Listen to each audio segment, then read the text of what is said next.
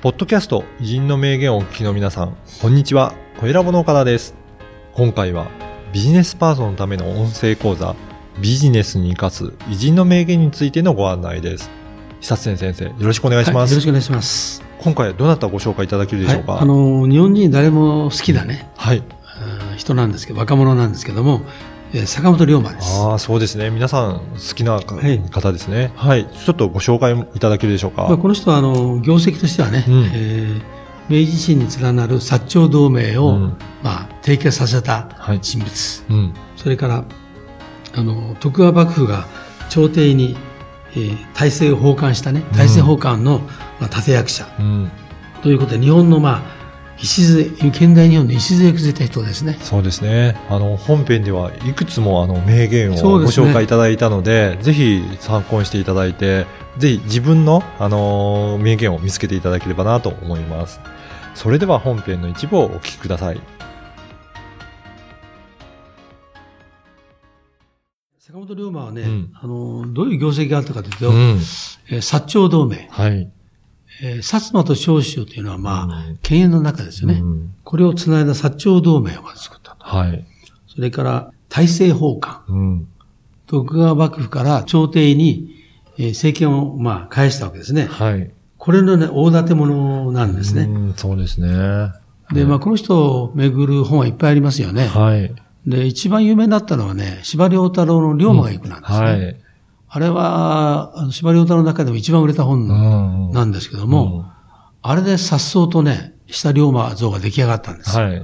それまであまり有名じゃなかったんですね、実は。そうなんですね。うん、びっくりしますね。あの、司馬遼太郎のあの本で有名になったんですね。うん、そうですね。で、改めてね、まあ読んだり、あるいは、その、あの本を題材に NHK 大河ドラマで 出てきますよね。はい、そうですね。一番新しいやつでは、と福山さん。福山さん。あれやりましたね。はい。非常に名演でしたよね。はい。ああいう若者ならみんなついていくのかなという感じがしましたけどね。そう,ねはいうん、そういう人で、まあ、この人がいたからこそ明治がなったと言ってみるぐらい、ね。うん、本当にそうですね。うん、で、結構日本人好きな方多いですよね。うん、なんで好きなんですかね。一つはね、早く死んだってこともあると思うんです。ああ、はい。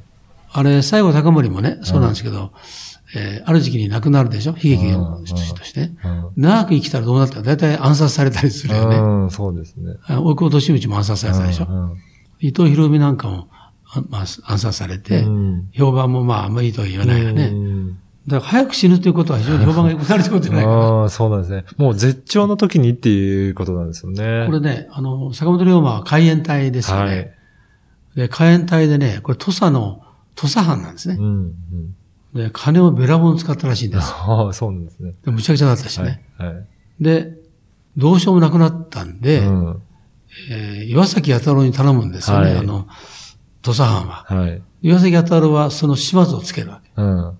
ね、で、力を得て、その三菱財閥を作ると。はい。いうことなんで、もともとね、海援隊の思想が岩崎弥太郎に入ってるって言ってみたんですよ。ああ、そうなんですね。龍馬がね、ずっと生きたらどうなったかって説がいろいろあるんですね。はい。えー、まあ、彼は、西郷隆盛にね、あの、新政府の人事を提案するんですね。うん。で、西郷がね、なるほどと。ところで坂本さん、うん、あなたはど何やるんですか？入ってませんよって言うんだよね。はい。はい、私、私は世界の火炎隊でもやりますかなって言ってる。うん。これなんか、なんか非常にいいですよね。はい。いうことで、えー、ただ彼が生きてたら、長木さんどうなったかっていう説があってね。うん、これはあの、道門冬治って人いますよね。はい。歴史小説から。はい、あの人が言ってるんですよね。いや、生きてたら問題を起こしただろうなと。そうなんですね。はい。あれほど金にずさんな人はね、うん、必ず下克事件を起こしてるって言われて。うん、だから、早く亡くなったって残念ですけども、はい。いい面もあったかもしれませんね。うん。やっぱり世界に目を向けていらっしゃったっていうことですね。うん。うんで、この人はね、あの、やっぱり魅力があるんですよね。で、よく言われてるのは、あの、最初、誰かな、高杉かな、誰が会った時に、えー、まずね、さあの、ピストルを持ったって、ね。はい、はい。このピストルは、上海で買ったものかな。うん。で、それを二つ買った一つ高杉にあげるんですね。おはい。で、今後はこれだよって。うん、うん。言うわけね。うん。で次にね、えー、あだ会った時にね、法律書を持って、持ったんですよ。万国候補。で今後はこれだよっていうわけね。なるほどなっていう感じがしますよね。そうですね。うんまあ、そういうことをね、あの、まあ、言ってみんながちょっと驚くっていうかね、えー、そういうこともあるんですよ。いかがだったでしょうか？このビジネスに生かす偉人の名言は約20分から30分ぐらいの音声講座で、偉人の名言の解説やビジネスに生かすヒント、あとはおすすめの書籍や偉人間の紹介もしています。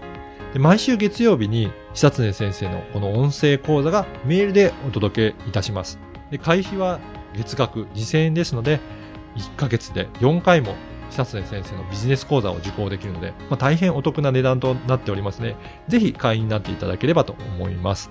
で、さらに会員の方には、このビジネスに生かす偉人の名言専用の Facebook グループへの参加が可能となりますので、ぜひ会員同士の交流はもちろん、先生への質問も直接いただけるバンドとなっておりますので、参加いただければと思います。詳しくは説明文にある番組サイトの URL からチェックしていただければと思います。